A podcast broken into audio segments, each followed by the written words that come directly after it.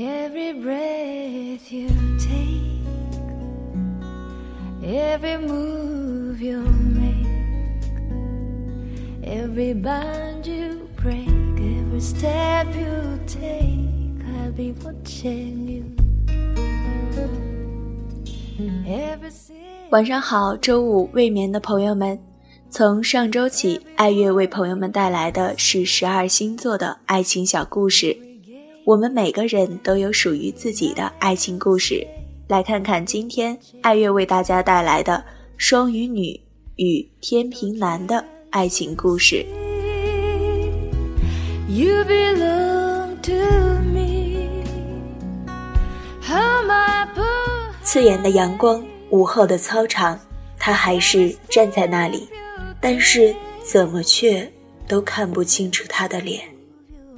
半夜三点。又是这个梦，不知道为什么，自从我认识了他，这个梦就一直反反复复出现在夜里，直到现在，成为了我的一个习惯，连梦里都有他的味道，是我自己中毒太深了。我和他同一个小学，同一个初中，同一个高中，直到初中还一直是邻居。这真的算是一种缘分吧。从小两家的大人关系都很好，所以童年我们就在一起玩闹中长大。有你这样的哥们儿，我真的觉得很幸运。在初中前的那个暑假，我对他说道，他一脸无所谓的听完我讲着这些话，丢给我一个微笑。那当然，当时的我们还很懵懂。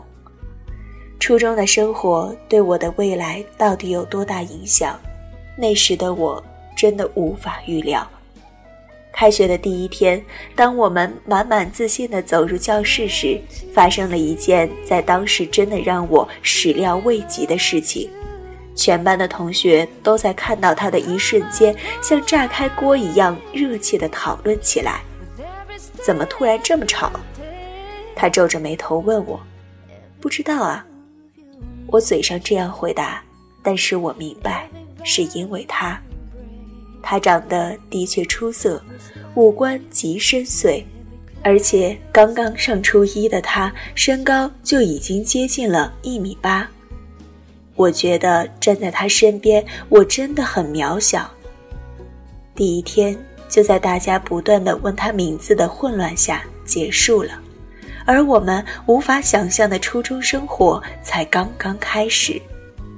在接下来的日子里，我成为了学习委员，而他则顺利地进入了校篮球队，同时担任我们班的体育委员。极为巧合的是，我们又成为了同桌。在他的推荐下，我又进入了篮球队，成为了经理人。于是，大部分的时间，我们两个。都在一起，因为这个原因，我几乎没有女性朋友，而女孩子只有让我帮他们捎礼物和情书给她的时候才会跟我说话。我还充当了媒婆，在各个班帮她物色女朋友。每天放学，我就把情书念给她听，当然她自己都会扔掉，她却从来不发表任何意见，不说好，也不说不好。喂，你是怎么搞的？还不找个女朋友，真是浪费了你这张脸！哎，可惜可惜。终于有一天，我忍不住问他：“不知道，就是觉得他们给我的感觉总是不舒服、不自然。你干嘛非要给我找一个？”他还是一副满不在乎的样子。我，身为你最最好的朋友。当然是关心你啊！时间就在这种平静下过了一年。初二的一天下午，在结束篮球训练后，突然他的一个好兄弟塞给我一张纸条。我打开一看，是他这个兄弟和他在班上传的纸条。你们两个每天形影不离的，到底是怎么回事啊？什么怎么回事？你到底喜不喜欢他？喜欢，但是我觉得他对我好像没有感觉。那个下午，我不知道自己是怎么走回家的。他喜欢我，他真的喜欢我，还是这只是个玩笑？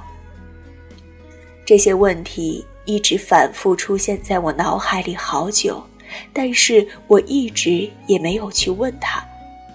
我每天不断的提醒自己，我们只是好朋友。平静的生活只持续到初二暑假的一天，他突然把我约出来，说有事情要跟我说。我怀着一颗惴惴不安的心，他突然对我说：“我喜欢你。”我觉得时间在那一瞬间真的好像停止了。书里面的故事发生在自己身上，我觉得好不真实。于是，两个小孩子就这样的在一起了。初中到高一，和他在一起的我已经习惯了女生的各种刁难，也有好多次危机，但是我们都坚定的坚持下来。我以为我们真的会一直坚持下去。我以为童话故事不是骗人的，我错了，彻底的错了。一个非常平常的晚上，他送完我回家的路上，他竟然出了车祸。真的太戏剧化了吧？这不可能是真的。我一直觉得车祸这种事情只有在电视剧里才会出现的事情，竟然。发生在我自己身上，我真的不相信。但是我在病房看到的他那一刹那，我的思想彻底的崩溃了。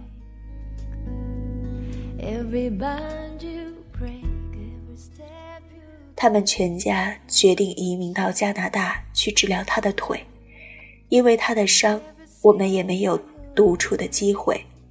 就这样，他以这种戏剧化的形式走出了我的生活，走出了占据我十五年的记忆。现在的他偶尔给我打电话，偶尔在网上视频聊天偶尔给我发他的照片。他的伤已经完全康复了，这是我唯一觉得欣慰的事情。他说：“远距离的恋爱。”并不影响什么，但是我明白这只是在安慰我。我们就这样错过了彼此，我和他还有可能吗？希望大家能够给我们一些宝贵的建议吧。我想知道你是否相信美好如童话的爱情？不相信，相处久了，这样那样的问题就出来了。不太相信，或许恋爱初期才是如此，也许有吧，但是不会发生在我身上。迷信至少是坚信，我一定会拥有一般童话的爱情。这是一个双鱼与天平的故事。这个爱做梦的可爱女生是双鱼座的。而这个帅气阳光的男孩是天秤座，在浪漫上，双鱼和天平可以说是十二星座里数一数二的。也许只有这样的组合，才能谱写出令人羡慕的爱情童话吧。我将青春陪你老，可我心事谁知道？点开迷吃人吃烦恼，缘分难求知与早，难心问自觉，不想老眼分土飞，一刀剑是